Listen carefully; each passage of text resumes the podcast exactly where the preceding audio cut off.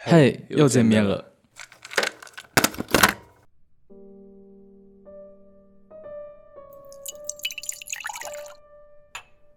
现在呢是八月的下旬啊。前几天呢，我有一位朋友刚去美国留学，然后呢，他发了他在美国吃拉面的照片在群里。那个瞬间呢，我才突然的意识到，哦，原来大家此后真的是要走上不同的人生轨迹了。我又突然想到，我在二零二二年五月份那个时候，坐在我们学校的湖边写下的一些关于毕业的感想。因为我是五年制嘛，所以说其实二零二二年那个时候，很多和我一同入校的同学，他们都在那年毕业了。但是那个时候呢，我们刚刚从风控里面走出来，一切都还没有步入正轨。我坐在湖边，看着远处有一些学生在喂鸽子，风吹起树梢，传来沙沙的声音。鸽子里面有一只尾巴是黑色的。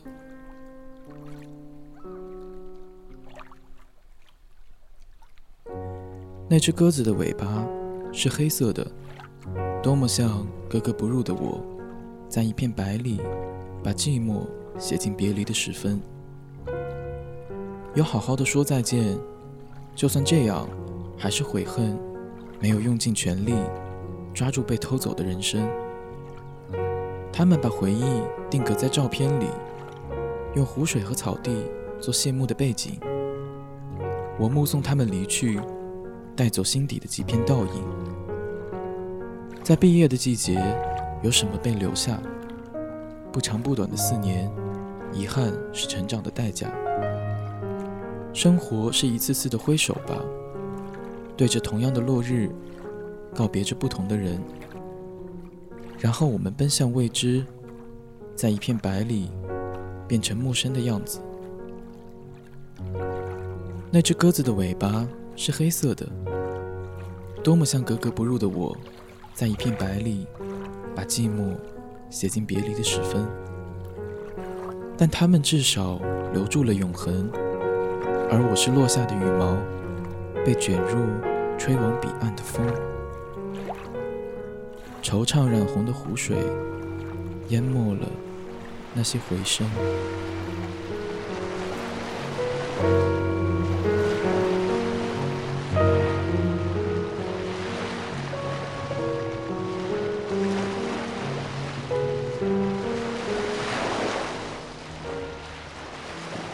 Hello，大家好，欢迎大家来到角落。这期呢是我们的系列主题，马上就毕业的第三期。那我请到的嘉宾呢，也是我的一位好朋友十七。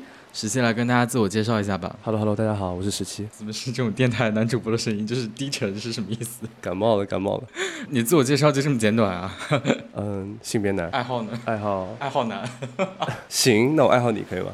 哦，谢谢谢谢，差不多差不多。呃，那现在呢，我跟十七其实是在我们公司的这个会议室里。如果听过我们前两期的朋友们应该知道，就我前不久呢是在疯狂的投简历，然后找实习。刚好呢，我们十七现在所在这家公司在找实习生，然后呢，通过十七的这层关系呢，我就是成功投简历进入了这家公司，跟十七成为了同事。那我之后九月份的时候还要继续回学校读书，就是作为一个学生嘛，继续接下来的学业。但十七呢，他现在就是已经。本科毕业，然后即将也不是即将吧，就是已经是一名社会人了。不过提到他社会人的这个身份啊，就是这个其实是他自己本人做出的一个选择。为什么这样说呢？因为他之前其实是有在准备作品集，申请出国的。当然，他本人也拿到了非常不错的 offer，但是后来在他再三的决定之后呢，他还是决定先就业。所以就是在他做完作品集拿到 offer 之后，他放弃了出国的这个机会，然后决定来到现在这家我们所在的这家公司，开始自己的职场生活。所以呢，今今天我们请他来呢，也是一方面是想要让他跟我们分享一下他从一个学生转变为一个成人的一个心态上面的转变，回顾一下自己在毕业季经历的一系列的一个心路历程。另外一方面呢，也是蛮好奇他做出这样子的一个在我看来非常有魄力的决定。那在这个背后呢，他是经过了什么样的一个思想的斗争？为什么要这样子去做选择？嗯，其实现在距离我们这个毕业也已经过了有一个月时间了，已经快对，现在已经是七月底。底了。其实我想起来，我当时第一次邀约他的时候呢，那个时候是毕业典礼还没举办呢，然后我就跟他讲说，我说这周有空录播客吗？他说好的，有空。我说那我们周五见。然后呢，周五就是我们两个谁也没找谁，就是这个事情就这么过去了。后来下一次见面的时候呢，就变成了我们俩都已经离开学校，然后在这个地方以社会人的身份来录制播客。那你当时那天为什么不找我啊？因为你没给我发大纲啊。啊，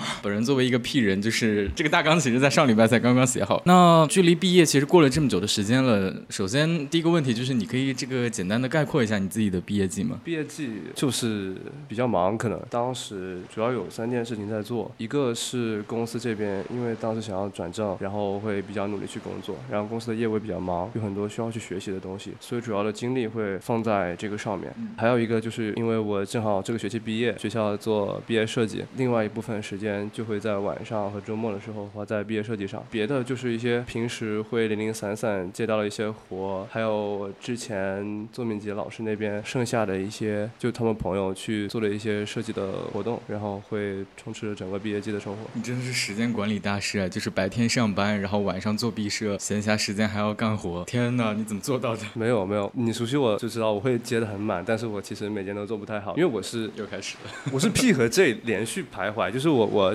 状态好的时候，你是三角函数式的 P 和 J 是吧？对对对，一会儿 P 一会儿 J，一会儿一会儿 J，就是有峰值和谷值。峰值的时候 J 我会很 J，然后会有很有心情去做很多很多事情，但是 P 起来的时候就 OK，我不想做，我不想做，我想躺着，我想睡觉，我想玩手机。Anyway，我不想做事情。感觉我们这个节目每次都要 Q 到 MBTI，真是有点。嗯，我的 MBTI 比较特别，因为是什么？我是我跟你说过，我是纯 F 人，我是 F 值百分百的一个人。但是我另外三个人格，就是我一共测出过八种人格，就除了 F 是不变的之外，所有的三个角，比如说 I 和 E，然后 N 和 S，然后 P 和 J 一直在反复横跳。之前我是铁的 NF，然后在工作之后，然后变成了 SF，但有的时候会回到 N，因为一直在五十的边上徘徊。所以你觉得工作对你带来的改变就是让你变 S 了啊？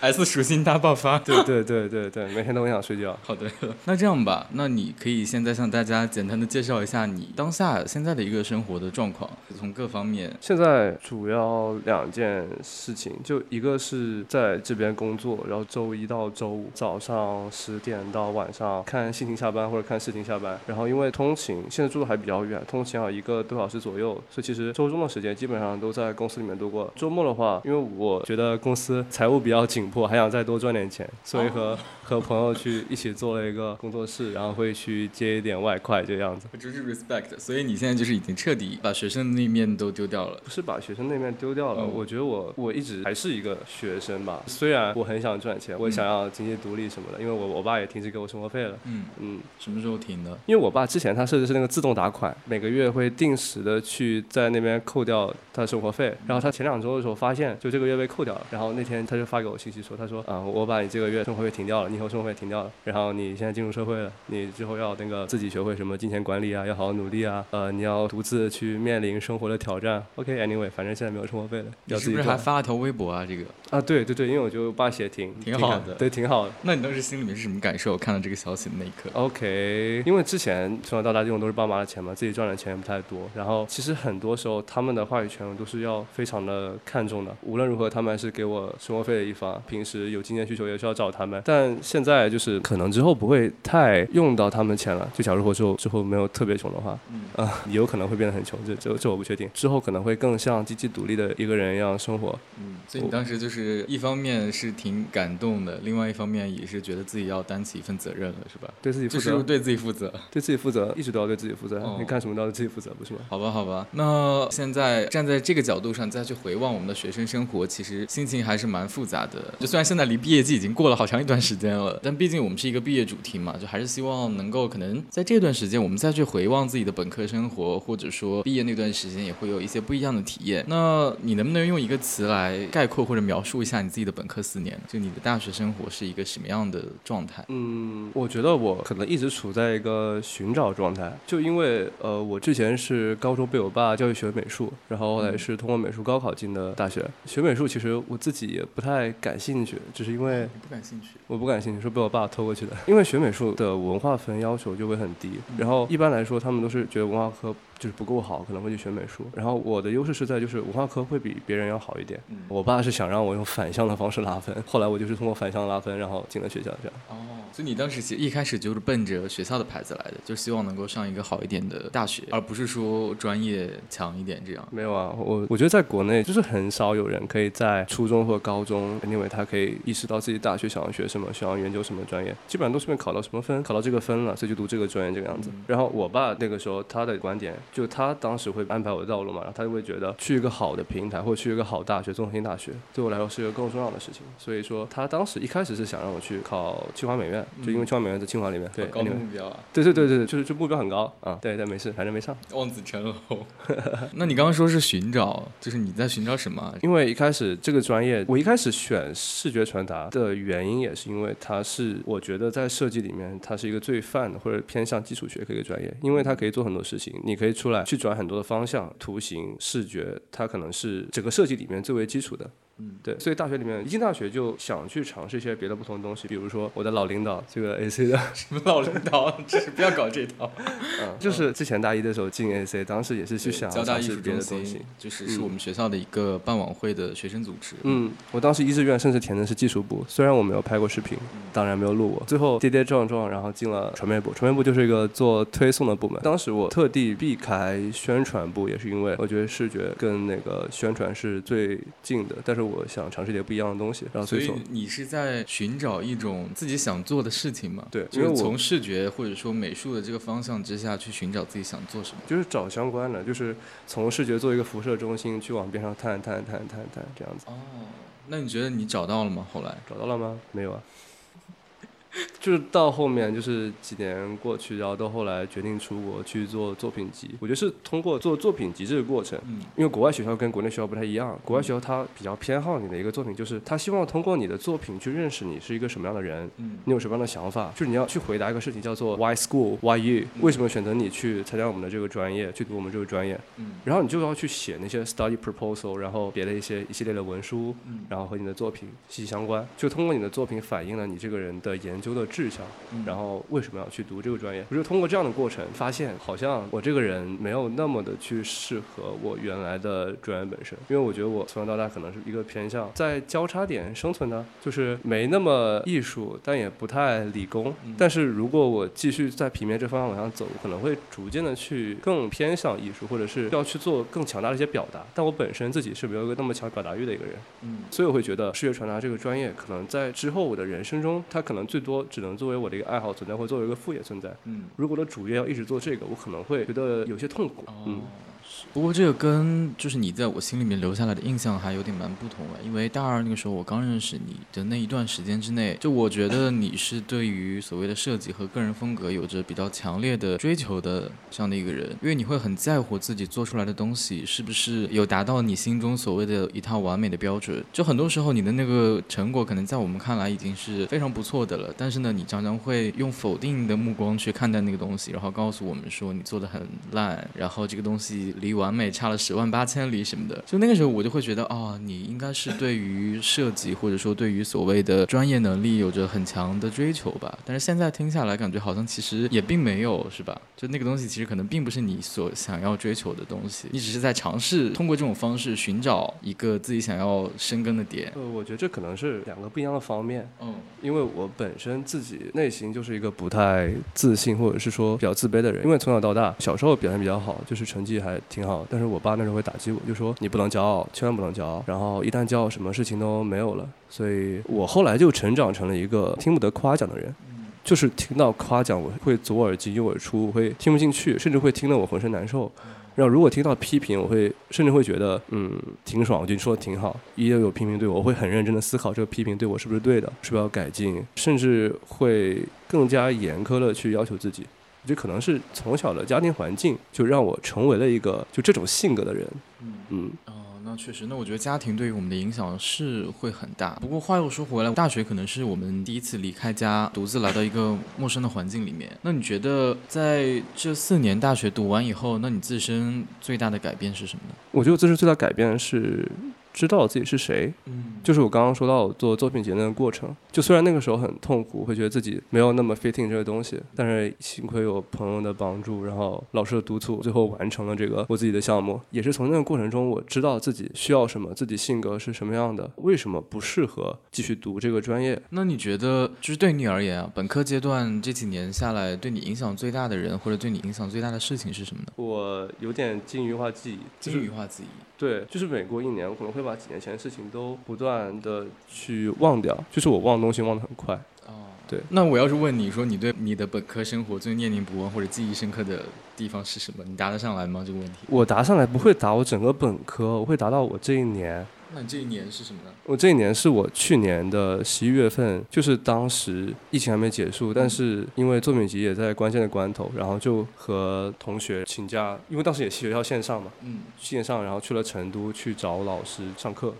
哦，就是线下上。对，当时有两个朋友，我们三个男生一起，然后三个都是做设计的。当时就是我们三个住在一个民宿里边，我们每天白天的时候就坐在这大桌子上，然后各自做自己的项目。有问题的时候互相讨论、互相交流，觉得什么设计是好的，然后或者说这个东西怎么做会比较好，怎么做会有思想一点。嗯，这个讨论过程是我非常享受。然后同时那天的午饭啊、晚饭都出去吃，成都的东西太好吃了，就觉得那段时间对你而言是很幸福的一段时光，是吗？对，我觉得就是和志同道合的人一起。去做事情，真的是我这辈子都想要一直追求的东西。其实，在刚刚我们聊的过程中，你提到了很多次你做作品集这件事情啊。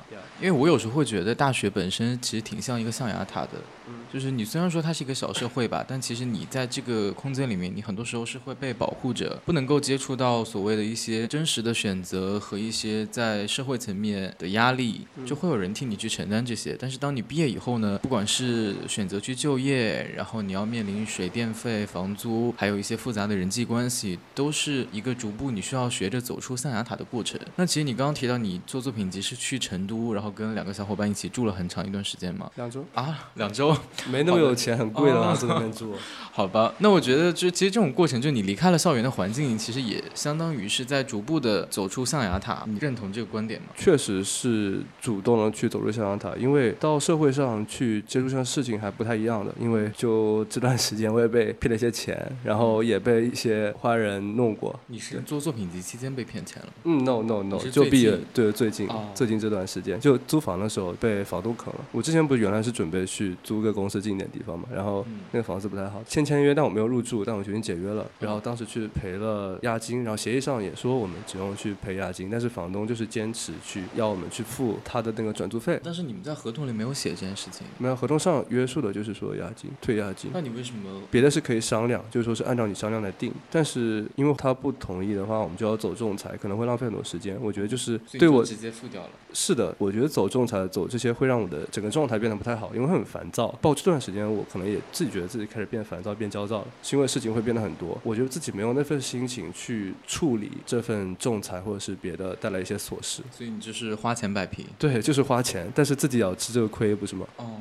对，然后包括我之前去书展上，当时做了一个小的讲座。然后就坐在讲的时候，那个前面就是有一个人一直拿着手机在对着我。然后后面那个问答的时候，他就会主动提问，拿着手机在提问。他会问一些有一些比较有针对性的话题，比如说我对高校的教育有什么看法呀？就比较引导你去做是一些偏激的回答，就甚至在我的回答上面去接一些话。哦，所以你觉得不拉不拉不拉？你觉得不拉不拉不拉？但那些观点其实没有那么我的观点。但我当时就是没有那么熟悉，第一次接触这种情况，然后处理其实不是很好。然后当时下来的时候，电商厅的设计师也说，啊，我可能处理的不太成熟，这样子去就是应该去用更包容的回答去来回答这个话题。就所以最近这段时间的经历，其实让你开始确实切身感受到成年人的世界是更复杂。对，我觉得社会是更复杂的，因为在学校你可以不借力的去做很多事情，但是你一出来，可能就算你不借力，你身边的所有人都在记你的利益。但我觉得这可能是我需要的一个一个状态吧，因为之前一直在学校，我其实整个人经历的也没有特别多，我觉得自己还是蛮幼稚的。但是在社会历练几年，我觉得我整个人的状态，包括处理事情的能力，都会变得不一样。我是希望自己能够去接受这种挑战，去适应这种不能说很好，也不能说很坏的变化。但我觉得还挺酷的。那你现在在我们的这家公司转正了吗？这里是你的第一份实习吗？呃，不是啊，我从大三的时候开始实习。然后当时找了两份，都是平面设计相关的。当时第一家是在一家中厂或者说大厂的公司做平面设计实习生，然后后面是在我老师的工作室做实习生。然后这两段经历其实就是对应了平面设计，它可能有的两条出路，就只做平面设计师。你可能去大厂，也有可能去工作室去做，然后或者自己开个工作室。开工作室就是我现在做的那个方式。但其实前两种方式，我会觉得在中厂大厂他们那边当设计师，我觉得会很累，因为其实我们在学校其实一直他会希望你有一点的创作的权利，因为你会想要表达自己的想法。但是你在公司工作的话，你的所有想法都不是你自己诞生的，就是你的需求都是来自于你的领导或者是别的部门，然后你会变得很忙，因为你要承接各处各地的需求，但是你却必须要 obey the rules，就是那边的设计规范，然后包括老板的意思、别的部门的意思，你要去妥协很多事情。在这个阶段做设计，你就觉得没有那么开心了，因为你觉得自己其实是像工具人。就虽然你说你是公司的设计师，但你最后的形态，我觉得我自己会有点像一个美工。然后我会觉得这种东西，如果作为我未来职业的话，我做完一年或者两年，我可能就已经被消耗到，我对设计再也提不起任何兴趣。对我非常讨厌这种状态，这也是我觉得自己应该要离开这个专业的原因之一。然后工作室的话，它就是加班会很晚，就因为可能会不太记时间，你设计做起来，应对需求去改，然后你就会做了很久很久，这个时间是没有上限的，你会不断改、不断改、不断改。但是国内设计工作室呢，一般老板都会去拿大头。然后正职的设计师，就公司的设计师拿的钱，说实话不太多，就是整个行业都是这样子的。我和几位职业设计师接触了，聊了以后，就发现其实所有大头都在老板那边，但其实你在那边算是他的学徒，他不会给你很多钱，然后会对你做很多指责，这也看老板人啊。但就有些工作室，他就会老板就会说你说的很难听，就说我把你招进来，其实给你一个向我学习的机会，所以我说什么你都要听，然后这个钱你不要多拿，对，大概就这种状态。这种状态也不是我想要的。对，我还是希望自己之后的工作，我可以去掌握一些主动的或者是创造性的权利。那你这么一讲，我觉得我们俩真是有点像。我当时转行的目的其实呃也不是目的吧，当时转行的动机呢也跟你讲的理由差不多，是因为我之前在学校阶段的时候，其实对于建筑学这样的一个学科，当然我不排除行业里面可能有各种各样的工作方式啊，只是单从我接触下来的体验和我个人的抉择来说，就是在学校里面呢，我们会被教育说要有自己的主动的思考能力，要去完成一个好的设计，你要对你自己的设计要有掌控权。但是当你工作以后呢，就像你讲的，就是。在那种每天的很多机械性的工作里面，尤其是你刚开始进入职场的时候，其实你的话语权是很少的嘛。所以你每天在完成的任务，就相当于是在画图、建模，然后完成别人的想法，去做一些比较乏味的工作。当然这是一方面了，另外一方面我印象很深刻的就是当时我在我们的那个前公司实习的时候呢，我们很夸张啊，因为行业现状，所以呢，比如说一个高层建筑的一个玻璃幕墙要做五十个方案，这五十个方案你在第一天做完以后呢，当天晚上开会你会做一个 PDF。交给我们的那个 project architect，让他去选择，然后他选出来两三个比较好的，然后第二天呢要做的就是在这两三个比较好的基础上再迭代出来四五十个方案，一遍一遍一遍一遍的。但其实很多时候你就会在做的过程中，你觉得有的迭代就是根本没有意义的，可能这十几个方案长得都差不多，只是我把它这个一个小点变一变，它就变成了一个新的 option。就这种过程中呢，你就会很怀疑，而且那个时候会晚上加班到很晚嘛。就比如说明明是六点半下班，然后呢你下午四点的时候就干完活了，你手头就没什么事情做。做了，结果在六点钟，你觉得马上要下班的时候，突然有人丢给你一个任务，说：“哎，你今天下班前把什么什么这个 options 给我做完。”然后你就发现这个任务根本不是这个半小时能做完的，所以你继续被迫加班。然后呢，可能持续了好多天以后，你就会开始陷入一种内耗里。那这个也是让我开始怀疑，就是这是我想要的一种生活吗？好像也不是。就是说，它让你能够去实现自己的想法，或者说。掌握对设计、对于自我的想法、个人价值实现的这个过程是很漫长的，因为像我们讲的，建筑或者设计师是一个老年饭，就是你混到越老以后呢，其实你是越有话语权。但是我觉得我是一个没那么有耐心的人，而且我觉得人最好的年华就是青春的这几年，所以我就果断的决定要去别的领域再尝试尝试。对，这个是我转行的一个动机吧。嗯，那你刚刚也提到，其实出国留学准备做作品集这段经历是让你寻找自我探。探索自我，并且逐渐认识到自己，然后做出决定，来到现在这条路上很重要的一个点，对吧？那你可以简单介绍一下自己准备出国留学的一个心路历程吗？就是当时是为什么打算要出国，在决定要出国以后呢，又做了哪些准备？然后你的想法经历了哪些变化？呃，我出国留学最初的原因还是来源于我爸。我刚刚说到，就是我爸从高中开始就规划了我大半个人生。他觉得我就应该去上个好大学，然后大学之后去国外读个研究生，研究生回来，然后再回国工作、结婚生子这样子。他觉得就是一个人生路线就是应该这个样子。所以当时他就很早跟我大一进来就跟我说，就是你可以开始去看一些国外的学校，将要准备申请什么，或者找一些机构去帮助你做这个东西。然后大二的时候就开始去看这些内容。一开始我是想去日本，因为我一直是个精神日本人。这样说会被骂的，但是我前不久也是刚去日本玩了。对，刚去日本玩了，但是近期都不想再去日本了，因为日本菜太咸了，我再也不想吃到日本菜。好的，你接着说吧。后面就是觉得日本的那个安排不太适合我，然后后来又决定换个方向，就是去欧美这边。对你当时好像是准备过一段时间的日本的作品集，然后后来又没再继续下去。对，但其实也没太准备，就去接触了一下，但是后来去换了，后来就找到了我现在这个老师。然后当时觉得自己理所应当应该要去读平面设计这专业，因为我本科学这个嘛，所以研究生应该申请这个，也没想太清楚，因为当时也没开始实习。我是在开始决定的作品集之后，后面才开始实习的。实习的过程中，就我刚刚说那，我在一个大中厂那边实习的过程中，我发现这工作好像不是我未来想要去做的。我觉得它跟我自己的性格。能力，然后都有一定的背弃，所以我就开始慢慢打算自己要转行，或者说去做点别的不同的方向。然后我就开始去自己学了一些交互方面的知识，当然学的不多。然后后面也去尝试了游戏。大三的暑假，我一边做作品集，一边就是报了一些游戏的项目，一些游戏的 demo 赛事也做了一段时间，也没有特别合适，后来就又 swap 了。你当时找第一份实习那个过程顺利吗？找第一份实习不顺利啊。那你怎么第一份实习就拿到大厂 offer 的？不是大厂，是中场，是未来。啊，对，低调啊，这个。好的。但是他实习生招挺多的，然后当时也就是一直碰壁碰了好长一段时间。嗯。然后身边人有经验去告诉我应该怎么去投，然后一边改自己的简历，改自己作品集，然后最后找到了这个事情。那你当时状态就是你一边在做作品集，准备出国，然后另外一方面呢，又因为实习而变得没有那么的想继续视觉传达这条道路，那你会觉得很拉扯吗？呃，其实那年是二零二二零二二上半年，其实那个时候在封着呢。就那个时候，其实我自己的状态也不好，因为被隔离在房间里面，不能下楼，会让我觉得自己精神有点抑郁。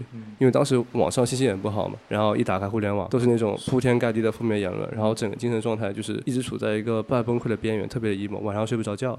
对，那个时候你好像身体也特别差。对我身体也不好，然后当时我是把什么社交软件基本上全部卸载掉了，因为自己。无法去接受这一切的事情，然后处于一种情绪崩溃的一种对半崩溃的状态，一直到解封之后，大概暑假开始好一点，就是比较多的精力去投入的做作品集上。哦，所以那段时间其实你一直都是没什么效率，就是在浑浑噩噩的过日子。对，就是一边实习，然后一边上着网课，然后一边精神状态不太好。然后做项目的话，就是一直做了一点，然后又否掉，做一点又否掉，做一点又否掉。就虽然有一直在做，但是进度非常的不明显，一直在否进、否进、否进的一个徘徊中，直到七月份开始找到一个比较合适的方向。在六月底的时候，找到比较合适的方向，那个时候才开始做的比较快起来。是怎么找到那个方向的，以及是什么方向？当时上了一个字体的课程，然后就开始学习做字体。我那个软件上手上的比较快，就做字体做的比较有效率。就是作品集的方向。对对对，就偏向自新闻自己设计这种。然后当时我老师就看我做字做快，然后就让我继续做，做了很多。当时那两个月大概做了二十几套字体。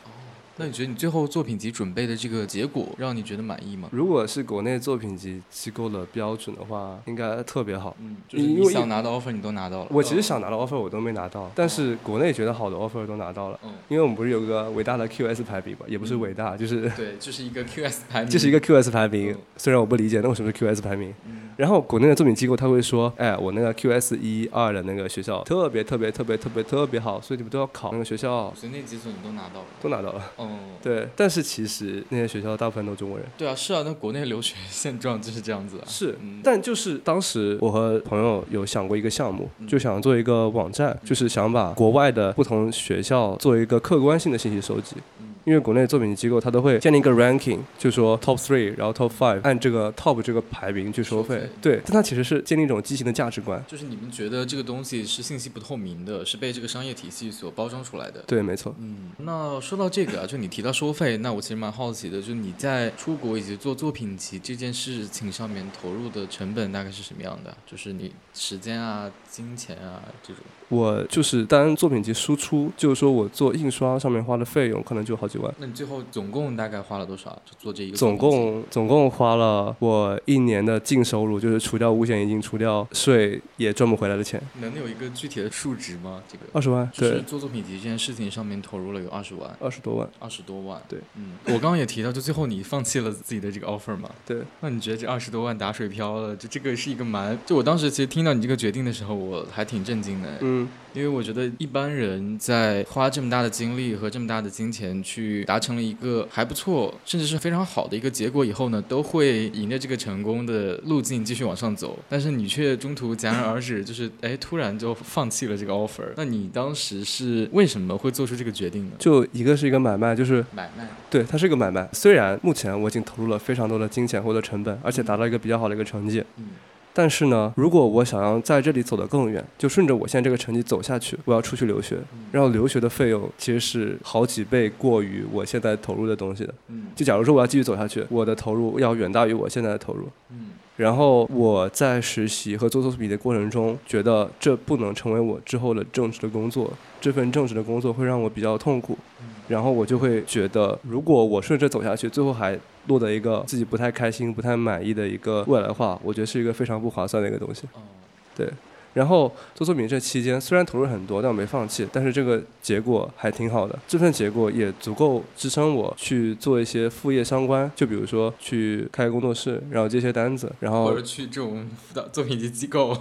作品机构不会去，对我觉得自己还没到那个可以教书的水平。但是去接单、去做东西、去回报一些之前投入的东西，我觉得还是挺好的。因为本身我自己还蛮喜欢设计这个专业，我觉得它给了我一种很好的思维，就是非二极管，去多尝试，然后去多方面去了解个事物，去分析它其中的原因，去解决问题的一个思维。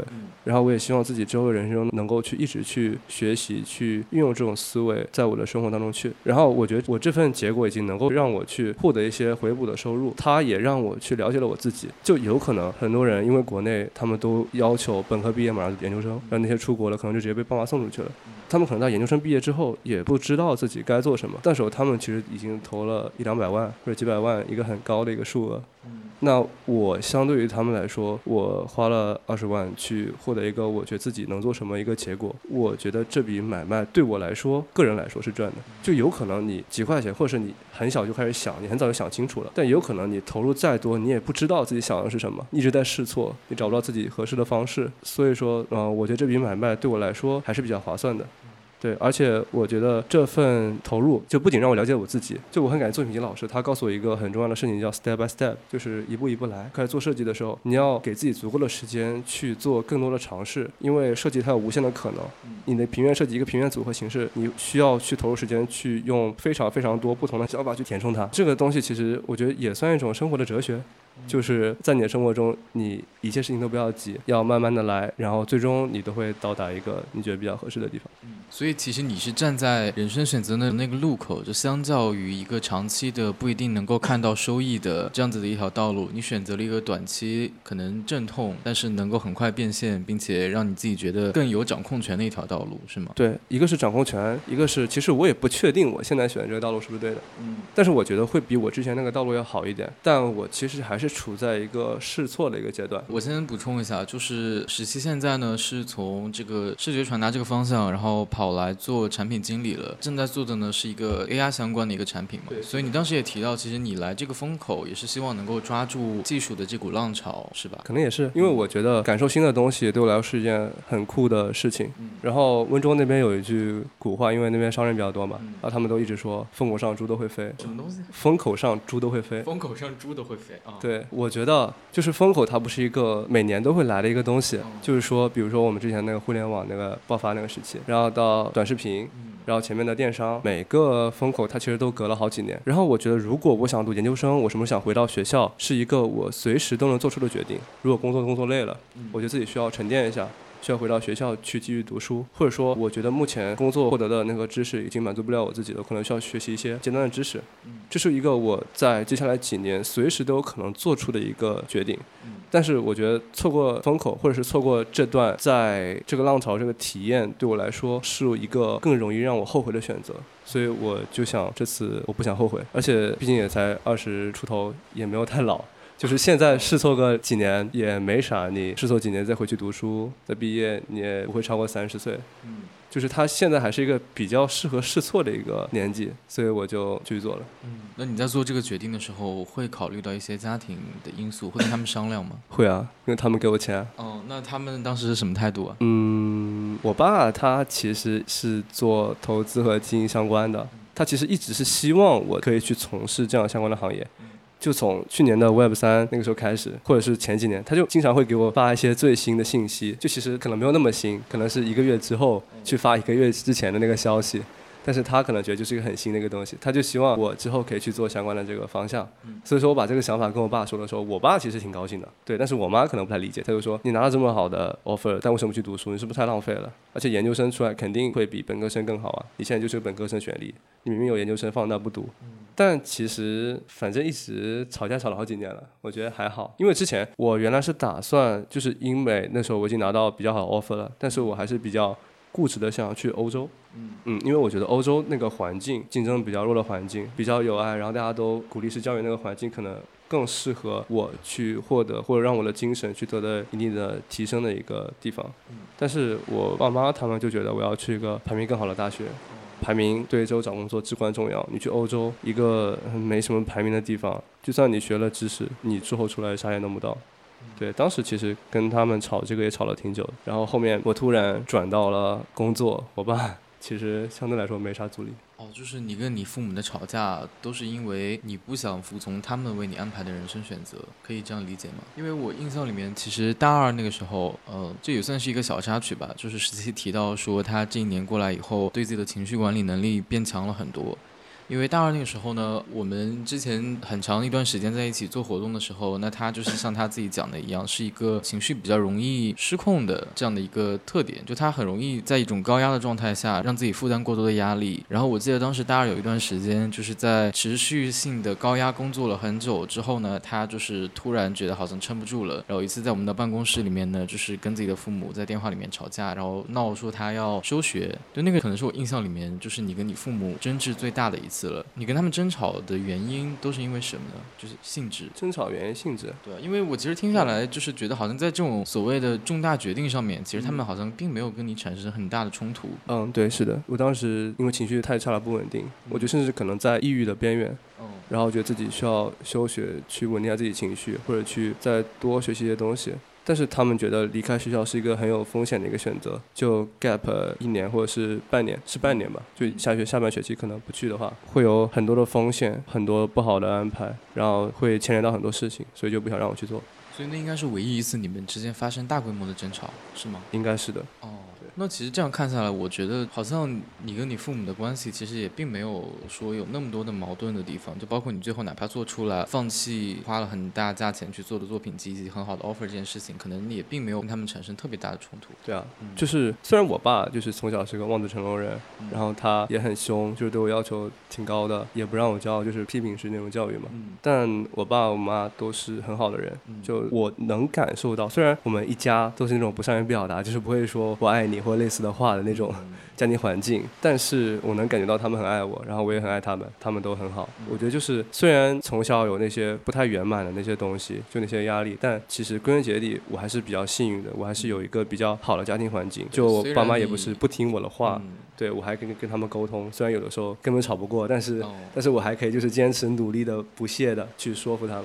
嗯，就是虽然你生活在这种东亚的常规的一种教育模式之下，但其实你还是快乐幸福的长大了。快乐幸福长大，嗯，差不多。那蛮好的。那现在提到就业，因为你也是选择来到 AI 这个风口试试水嘛。嗯。那你对现在的整个就业市场的看法是什么样的？就你觉得现在这份职业 能够带给你什么？然后以及这个风口对你而言，除了它是最新的技术以外，还有什么别的？地方让你来到这里吗？还有一点就是因为我自己是学设计的嘛，然后现在就是公司它做其实也是 AI 和设计相结合的方向。嗯我现在在研究这个 AI GC 如何运用到设计师的工作流当中，其实也是我自己想要去探索，或者是想要了解，或者是想要观望，看 AI 时代下我们这个行业会向什么样的方向去变化，或者说在未来究竟会。对不起，刚刚喝了可乐，我不是故意的。一直在打嗝，而且石鑫其实前几天刚刚发烧了，这两天都在感冒，所以大家会听到他就是过一会儿就会爆发出一些咳嗽声。嗯，前两天咳的比较厉害，现在还好。你，接着吧，继续。刚刚说哪儿了？刚说哪儿了？哦，对，你刚刚说到你希望能够探索出一个 A I G C 和设计师的工作流结合的模式，然后公司也在做这一点，所以你就来了。嗯，我觉得这个未来对我来说还是蛮有吸引力的。我想知道我自己很喜欢的这个专业之后会向什么样的方向发展，尤其是在学校和在公司还是不太一样。就是本身是一个创业公司，他就非常快的去接受一些 AI 的新闻，然后去学习一些新的技术。但在学校，你可能就没有这样的一个机会，除非你在尖端的实验室里面。就没有那么多机会去了解到这个行业是什么样的发展的。我觉得能在职业上有这样的视角也很不错。然后还有一点就是，我觉得自己能力一直是有缺陷的，比如说组织方面或者是语言方面能力，或者说待人接物能力，我觉得自己情商没有很高。就在公司甚至会觉得有的时候自己是不是不太会说话。然后我觉得就是工作也能够让我各方面去迎接这个挑战，这个挑战也能打磨我，就让我逐渐成为一个能以更好的方式在未来解决问题的一个人。嗯。那你觉得工作的这个决定对于你而言有没有什么风险呢？你曾经设想过的？有风险啊，就比如说，假如我之后要回到学校，我这次申请的结果还挺好的，我不知道我几年后再申请是不是会申得很糟糕。Anyway，因为到时候可能也不会再去找老师，会自己去弄这个事情。嗯，对。还有一点就是，我不确定我能否在这个行业支撑下去。因为说白了，现在才刚开始，我对一切都很兴奋。但是人总是会在变化，就可能过一段时间觉得这一切都很累，自己撑不下去了。也有这种可能，我不排除未来的自己会去怎么想的。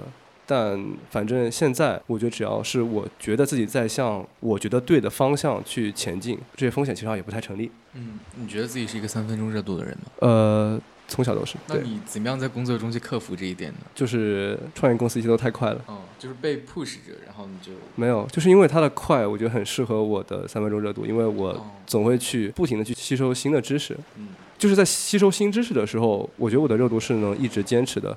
我真正没热度是我觉得这一切都变得很无趣的时候，我就会觉得自己可能没有办法坚持下去。所以，如果到有一天，我觉得我的工作开始变得就是很常态，或是一切都按部就班，我可能就会去换一份，或者是说回到学校去做不一样的选择，这样子。嗯，那就现阶段而言啊，就是你在来到这个公司实习以后，一开始来实习你就决定要留在这里呢，还是说某一个事件、某一个契机让你突然觉得这里是你想要留下来的地方？呃，一开始来这里也完全是巧合，嗯，因为当时拿到 offer 了嘛，也觉得自己要出国读书了，嗯，然后觉得自己就想去尝试一些不一样的工作，就去投了产品经理这个方向，嗯。然后当时也是机缘巧合，就是被这边录取了，然后就来这里去工作了。因为我自己也没有相关经验。对，一开始工作的时候一切都很新，然后我还觉得这个挺有意思的，但也没觉得我就要在这里工作下去。就直到三月还是四月啊，四月初那一周，GPT 四发布那一周，那周发生了特别多事情。GPT 四发布，Google 它发布了 Bard，然后后面两周英伟达去开了一个发布会，这些是我在学校从来没感受到的一种震撼。就我记得那天前一天是 GPT 四发布会嘛，然后第二天早上起来，我在地铁上打开公众号，然后去看那个 GPT 四发布会的那个视频，全程我整个人的眼睛是有一点震撼的，因为我从来没想到自己会如此直面的一个新的技术的到来，因为在学校里面，就算去年 Web 三那个时候，我自己也没觉得那个冲击那么强烈，但只有在工作中，你真正需要去追这个时候了，会觉得我靠，这些太快了，我这一周。可能它这个技术出现了，然后下一周一个全新的技术又出现了，然后下下周新的迭代、新的迭代，它是以周甚至以天的单位去做一个新的速度去发展，直到最近可能受芯片的限制，可能稍微慢了下来。但是这一切的变化会让我觉得，我如果不花时间在这上面去真正感受这股浪潮，我真的会后悔一辈子。其实我今年四月份那个时候在学校做毕设嘛，然后 GPT 发布啊这一系列的，就是它可能在生产以及教学方面，其实都产生了很大的冲击。但我觉得跟你不同的是，确实像你讲的一样，就是如果你在实践或者在工作中，这个技术发布以后，其实大家都是在想着怎么样去把它投入生产，怎么样去运用它，所以你是会更快的投入到它的学习之中。但你在学校里面呢，这种东西可能有时候如果你不去用它，它对你而言就是一个新闻。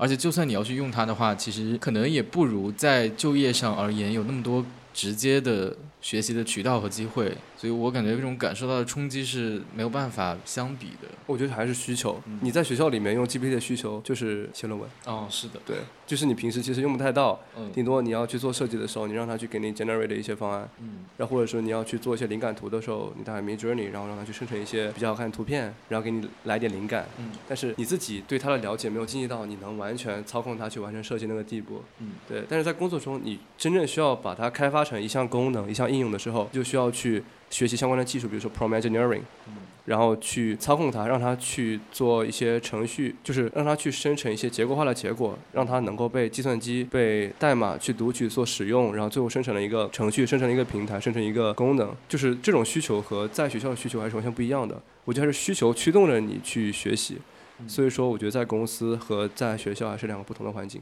嗯。那聊到这个，你接下来未来短期内的打算是什么呢？未来打算打算嗯就还是和我现在生活比较像，就一个是继续好好去做我现在工作，因为我做产品到现在其实也没三个月几个月，我是三月三月份来的，那你真是飞速成长啊！对现在已经就是半开发了。是可能跟公司结构比较关系，因为比较扁平，然后可能去学一些开发知识，然后我想自己能够去形成一套比较系统的工作流，嗯就是让我去了解产产品这个行业，然后去了解怎么去做一个好的产品经理，同时也去感受新的技术的发展，去了解这个技术。并且将这个技术运用到我的生活当中去，对，这是我短期一个最主要的目标。然后另外一个目标是，我不是说我自己有个副业工作室嘛，因为很喜欢这个东西，然后同时它也能给我带来一些额外的收入。如果我觉得做好的话，可能会就是在有活的期间，会比我正职的工作还要高一点。然后我自己其实因为之后想要出国留学，也还蛮缺这份收入的。然后我会想，主要把这两个事情好好做一做，也希望自己有机会可以 involve in 进这个圈子，就是技术的圈子，然后跟志同道合的人更多交流。因为我这上面也说到，就是我觉得跟志同道合的人一起去交流、一起创作或者去做项目，是一件非常不可思议的体验。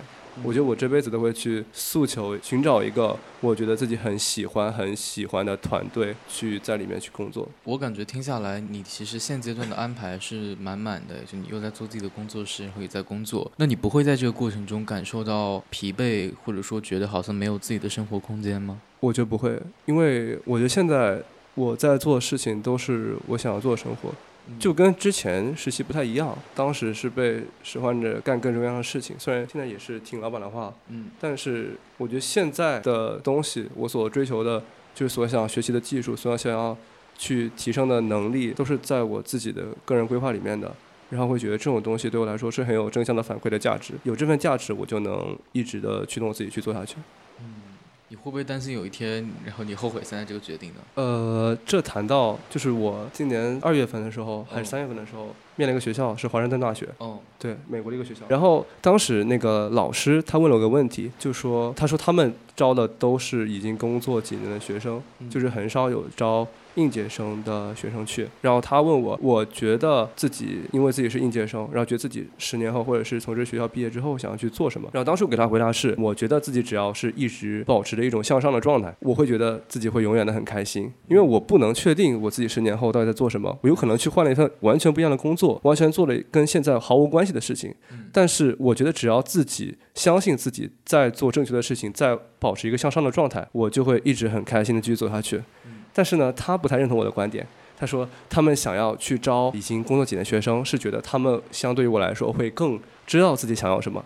然后他就把我挂 wait list 了。哦虽然最后他还是把我捞起来，就是给我发了 offer，但是我当时给他写了个拒信。哦，你很牛吗？哦，不，不是，不是，不是，因为当时他们发了很多 emergency，就说你必须要回复，OK，然后我就说哦，sorry，好的，那也聊了这么多了，你觉得在现在这个时代啊，我们这些刚毕业的大学生，其实面临着哪些不确定性呢？刚毕业大学生面临哪些不确定性。因为前不久不是有那个新闻嘛，叫孔乙己的长衫，你有听过吗？我的我不看书，我不看哦询问。对这件事情，就是讲说现在很多这个毕业的大学生，他们都是会面临一些 就业上面的困难嘛。嗯，有的学生他可能毕业以后找不到自己满意的工作，然后面临着巨大的生活压力。然后很多人呢会评价说你们是眼高手低，就是像孔乙己那样子假读书人嘛。嗯就是会有这种现象，然后来概括现在可能毕业生们面临的一些困难。那你怎么看待我们现在毕业就业难这件事情？就业难是大环境决定的呀，就是国内国外，因为互联网时代已经快迎来红海，已经在红海了，就是都是存量市场，然后整个岗位都不会开的很多，就像微信今年他们就说他们只招实习生转正，就甚至不开校招了，就整个环境就是这样，他们不需要很多的岗位去做这份工作，所以整个就业市场就是不太景气。一个是需求少，还有一个就是学校的培养体系可能和真正的就业环境是脱钩的。包括我，甚至很多学代码的同学，他们也会觉得，就是本科学的东西跟工作学的相关的，就是工作的东西，其实还是要重新学，就还是挺不一样的。就这么脱钩，就是也让本科生一开始在找工作的时候，可能没有找到很好的工作这样的情况。那你觉得我们本科阶段应该比较早的投入到这种职场生活之中去吗？我觉得我没有资格去做这样的结论。因为我现在其实我觉得我还是在试错，所以我不能验证我的决定是否是正确的。我觉得对的事就是你觉得对就是对的，对。其实说了跟没说。但但但是我觉得事实就是这样啊，就是如果你觉得你想要去多尝试一些事情，多尝试一些工作，那你就去尝试。你觉得之后想要在毕业之后找到份好的工作，那你就要早点去做实习。如果你觉得学校是一个很舒服的环境，那你就继续读书。然后你想做研究，就去搞科研。这些所有决定都没有对错或上下之分，也没有应不应该做的之分。嗯，那如果让你现在回到你本科那个阶段的话，你会想要更早的去实习呢，还是说你觉得你现在经历的一切都是最好的安排？我不后悔。对我觉得就是本科经历的一切，包括开心不开心的，所有的有用无用的尝试，对我来说都是一个我了解自己、我自我人格成长的过程。对，我觉得没啥后悔，因为我不知道我选了另一条路是不是会比现在更好。但我觉得能做的事情就是在以后一切事情上，所有事情上都要继续坚持下去，不要中途放弃，不要中途想休学这样的情况出现。就我觉得放弃是一个不太能接受的事情，因为你既然做出了决定，你就要对自己的决定负责。所以休学在你看来是一个负面的事件？对，我觉得是一个负面的事件。但是不是现在流行 gap 文化吗？是流行 gap 文化，是放过自己一点。但是我觉得对当时自己来说，我觉得是一个很大的教训，就是我需要去更好的掌控自己情绪。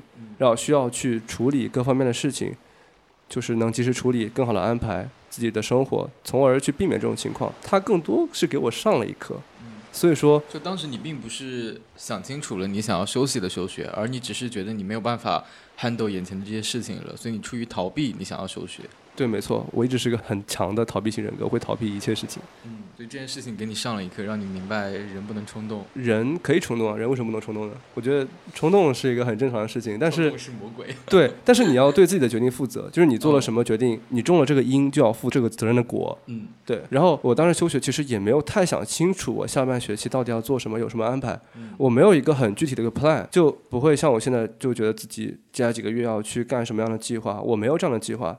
那这样的话，其实我就算休学了，我也会去沉浸在我的情绪当中。就算我离开学校，离开高压的环境，我自己的情绪有所平复，但是本身对我自己的性格来说是一种很长的一个 delay。就虽然我迁就了我的情绪，我觉得我应该去休学去处理一下，但是始终人还是要获得去处理这些问题的能力，因为这是一个能伴随一生的事情。呃，一个是解决问题的能力，还有一个是学习的能力，就到哪儿你都能用得到的。包括本科的学习，我觉得也是，虽然学的用处没有特别大，但是那种非常要求你去学新东西那种课程，就因为我们会教的很杂嘛，就我觉得这种快速学习能力，在我现在工作的时候，我也得到印证，因为我觉得自己学的可能会比别人更快一些。对，所以我觉得这个东西。虽然我一开始觉得我本科上的学业没有让我自己觉得很满意，让我觉得自己收获颇多，当时也抱怨说，为什么？就比如说网页课，我们为什么要去从零去学习一个 HTML 代码？我们说要去写交互，为什么要去写？就把这个网站真正的写出来？因为别的学院都是做设计，而我们真的是要去学代码，但我完全对这一窍不通。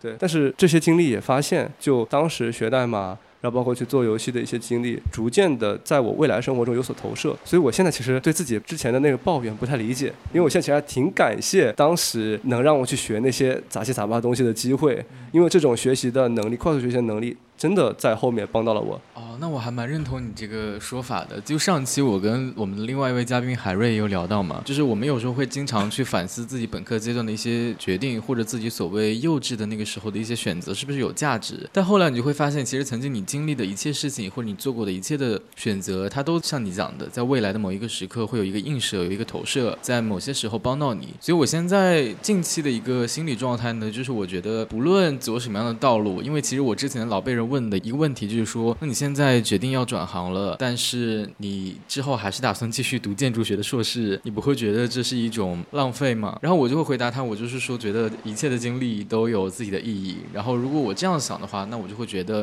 就去体验，就去感受生活，并且为自己的选择负责就好了。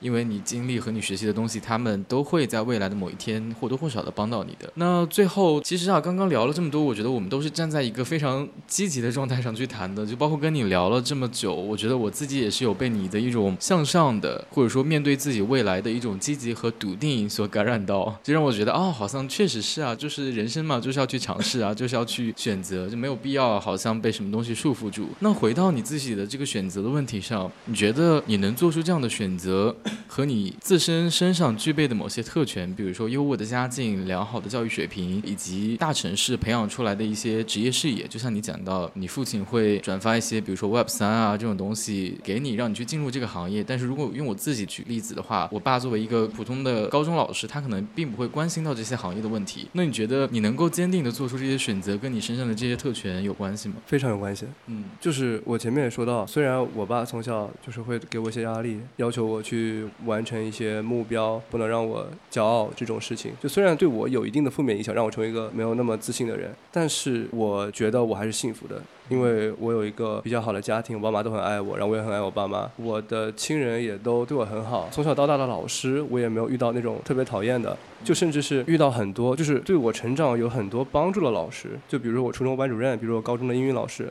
他们对我说过很多对我自己做决定有帮助的话语，我其实觉得自己真的是很幸运的人，因为你在网上其实能看到很多很多故事，就很多朋友他可能家里的环境啊，或者是身边的环境，真的没有办法去让他去成为一个非常心理健康或者是精神完备的人。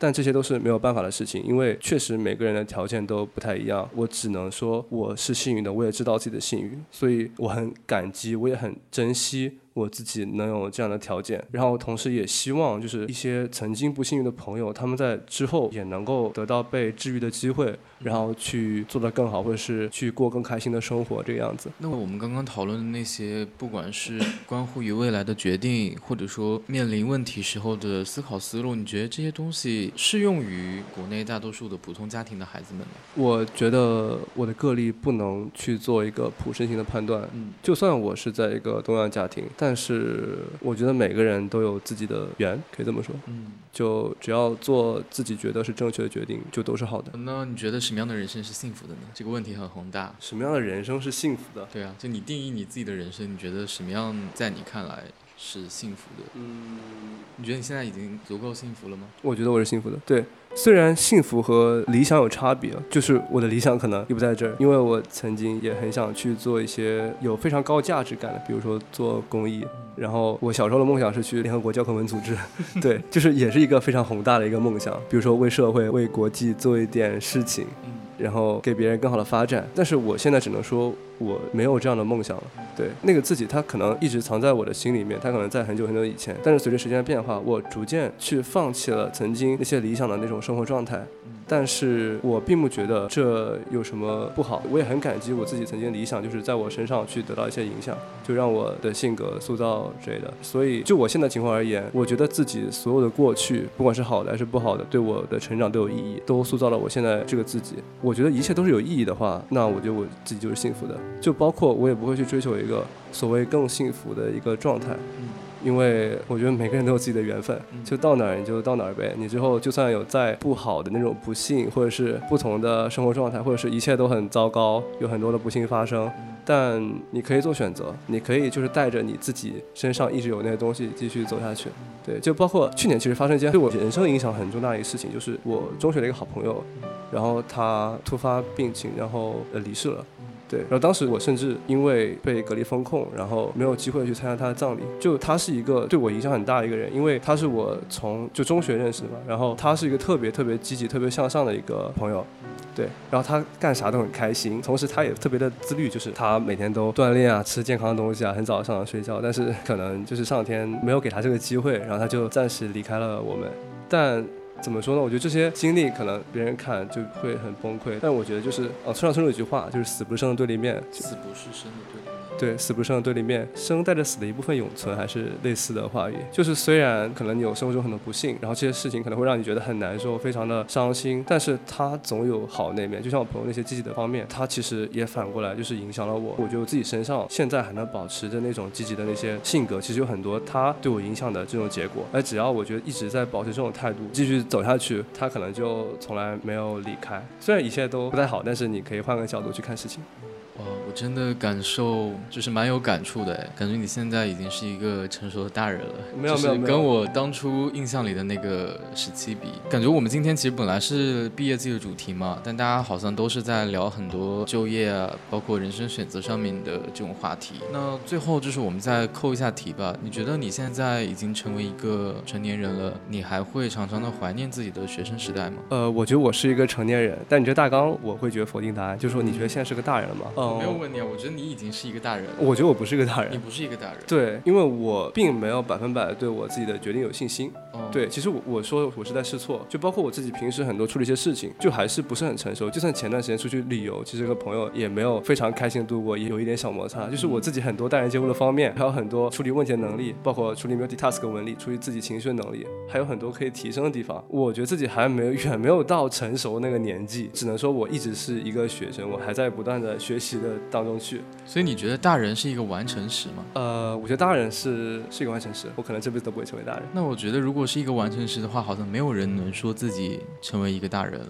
每个人都有自己的标准，就在你的标准看来，你还是在学习的道路上。对我还没有达到一个能让我很满意的程度。嗯，那我觉得永远的做一个学习的孩子，也是一个挺好的事情。那确实，确实是一个挺好的事情。嗯，但 anyway，我觉得这个概念不重要，我也没有把它看得很重。好的，那你没有回答我的问题，你会不会经常怀念自己的学生时代？有没有可能我的学生时代还没结束？我有可能有一天要突然回到学校？那如果照这个理论来讲的话，其实人生的每一天都是学生时代啊，因为我们一直都在学习。那确实是的，怀念自己学生时代，我。觉得怀念肯定是会怀念的嘛，因为你的过去的人生会遇到很多，就虽然有很多不开心的事情啊，呃不是很多，就是会有不开心的事情，但是也会有一些对你很有影响的事件啊，或者对你有很多帮助的人，你生活中会不断的去遇到一些贵人，去帮助你成就更好的一个状态。嗯，我会怀念这一切，会怀念给我带来上了很多课程，就比如说之前休学那个事情，就其实教会了很多，包括很多 anyway 之前啊很多很多事情，教会了很多，就我觉得这些教训是值得我去铭记一辈子的。对，所以我会怀念吧，就是会怀念自己当时不断的吃瘪，或者是受到别人帮助的过程。我也会感激那些人带给我好的，或者是一些不好的教训。我觉得这些东西对于我来说都有很大的意义，因为它都成就了现在的我。你会怀念我吗？你觉得我会吗？我不知道啊，所以我问你了。你知道我 ins 的那个专辑那个封面是你吗？你可以打开看一下，就是那个 ins 不是有个特辑吗？特辑那边有很多合影，然后我那毕业专门有一个特辑，然后那毕业那个封面是你。妈呀，我在这边就是要流眼泪了。没有没有，我其实是随便放的，你不要太当真。什么意思啊？你对对对，那这样呢？我们今天其实也聊了蛮多了啊，我们就是节目正式也要进入尾声了。确实也像你讲了这么多，就是我觉得跟你聊下来，我自己的一些困惑可能也得到了一些解决，就包括可能怎么样去享受在当下，怎么样去一个更积极的姿态去面对每一个人的生命。就像你讲的，我们每个人的生命都是不一样的，每个人的个体经验都是不同的，每个人有自己的缘。这句话可能也会在接下来很长一段时间内伴随着我，在我做出人生选择的时候给我力量吧。那最后就是你给你自己的未来和给我的未来一些祝福吧。我祝福咱十年后还坐一起快乐吃饭，你可以随便来我家。那必然。那你在送自己毕业季一首歌曲，这首歌呢也会作为我们这次节目的片尾曲，你可以想一想。片尾曲？对啊，播尾曲吧。播客好像不能叫片尾曲。我当时其实看到这个问题了，但是没有想到一个很合适的歌曲，但现在。突然想到，当时有一个，就是我在大四开学的时候转发一首歌叫《Blessings》，然后当时写了一个文案叫“本科最后一年啦，要接一点好运”。接到了吗？第二天，那个你记得我们开学第一天发生什么事情了吗？哦，对，当时来上第一堂课的时候，然后就封校了。对。然后，然后当时我又发了个朋友圈，说了一个行，对啊，没事啊，就是每个人有自己的缘，那这种东西嘛，只能说享受当下就行啦。对，就享受当下，就呃很多都是 good。嗯，好，那我们今天的节目呢就到这里结束了。我也希望不后悔自己的决定，然后你的生命会越来越精彩。那也希望每一位听到这期节目的听众都能够享受过程，活在当下。我们的三期马上就毕业的专题呢也正式到此结束了。如果有缘的话，我们可能会在未来的某一个毕业季再见面。毕竟主播还是即将要返校成为一个学生的状态。嗯，那我们今天的节目呢就正式的结束，也再次感谢来参与我们这个专题的所有的嘉宾，呃，瑞斯、海瑞，还有坐在我旁边的十七，谢谢他们。那我们就拜拜。好，谢谢大家，拜拜。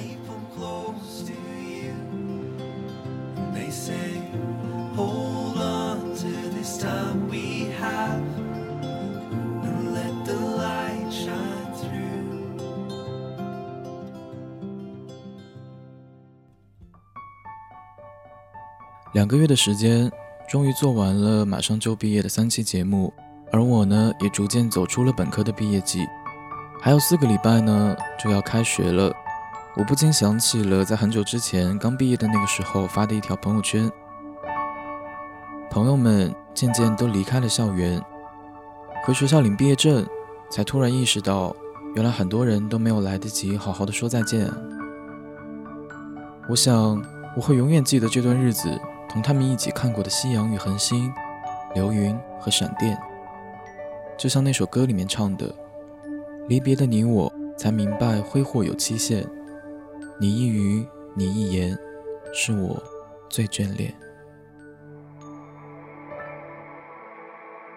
感谢大家收听我们的节目，大家可以在小宇宙 APP、喜马拉雅、Spotify、苹果播客订阅我们的节目，也欢迎关注微信公众号 Hidden Y 宙空想宇宙订阅我们的其他内容。我们下期再见。穿过云和烟。看大地温暖的浮现，你呼吸已改变，停止预谋但流年。离别的你我，才明白挥霍有期限。你一